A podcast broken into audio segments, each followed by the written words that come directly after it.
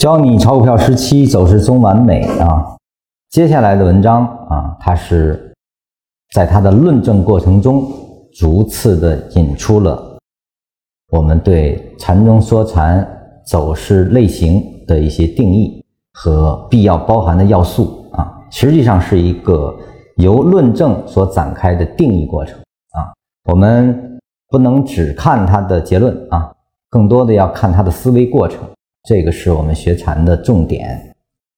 我们先看一下它的论证啊，在第七段中，那么是否可以在某级别存在这样的走势啊？就是不包含任何禅中说禅的走势中枢呢？啊，这是不可能的，因为任何图形上的向上加向下加向上，或者向下加向上加向下，都必然产生某一级别的。禅中说禅走势中枢，没有禅中说禅走势中枢的图形，只意味着整张走势图中只存在两个可能，就是一次向下后永远的向上，或者一次向上后永远的向下。啊，要出现这两种情况，该交易品种必然在一定时期交易后永远被取消交易。啊。因为走势是必然上下相连，在这个品种没有被停止交易前，它实际上一路的是在往右运动啊。那么在这个运动过程中，就必然形成上下上的重叠。我们在讨论走势的最一般的情况，其前提就是该走势可以不断的延续下去。只有这样不断延续下去的品种，才是我们可以用。缠论去进行分析的啊，像权证啊什么的这种短期的哈，这个它可能会出现这样的走势啊。那么它到一定期限就结束了啊，又重新起新的合约。那这个在缠论中确实是没办法被表达了。在缠论的使用前提就是该走势，也就是说该交易品种必须可以不断的交易下去啊，就是不断延续下去。不存在永远取消交易的情况啊，所以呢，就相应的有了禅中说禅技术分析的基础原理二啊。我们先回顾一下一啊，一是说什么呢？任何级别的任何走势终要完成。二说的是任何级别任何完成的走势类型必然包含一个以上的禅中说禅走势中枢。任何级别的任何走势终将完成。那么，这个终将完成的走势类型必然包含一个以上的残中说禅走势中枢。由原理一和二的定义就可以严格的证明，禅中说禅走势分解的定理就会展开了啊。第一个定理是说，任何级别任何走势都可以分解为同级别啊。注意啊，本篇文章在它构建初期都是用同级别在构建。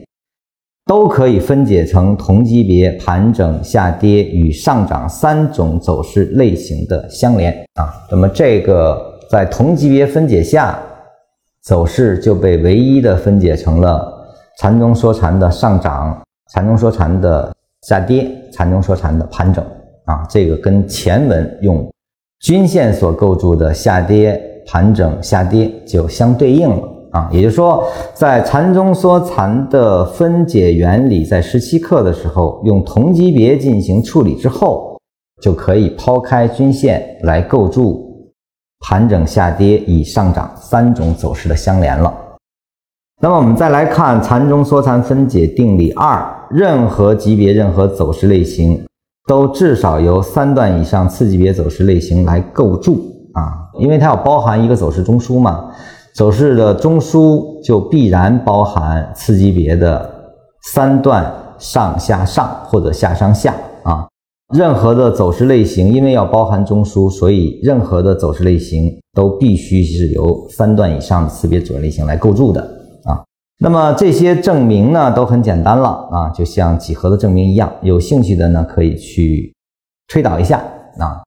我也建议大家有兴趣的可以推导一下。啊，而且呢，要遵从禅师说的啊，“由之得者鲜矣”啊，就是在当下的鲜活的市场中，你要去按照他的定义来去定义走势，是否可以推导出来跟禅师一样的结论。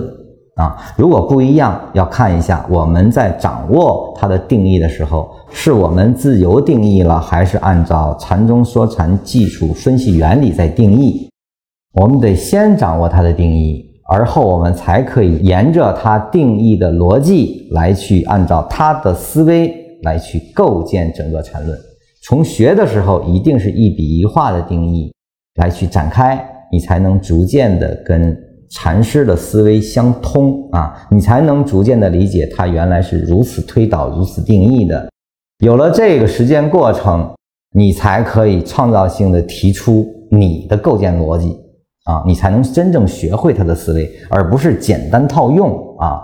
很多人我觉得学禅论学死了，因为他真的没有思考过。而只是拿着禅师的一些定理一、定理二去套，而不知道它为何如此产生定理一、定理二啊，这种套用的过程就会造成前后文相矛盾，不知道问题在哪里啊？就前面你是这么定义，怎么后面又没有了？前面的禅中说禅盘整和禅中说禅的盘整走势类型是否一致呢？实际上还是不一致的啊！十七课这个地方。是同级别盘整，不是走势的生长下的分解方式啊，这个还是有非常大的不同的，所以这个大家一定自己去推导一下啊。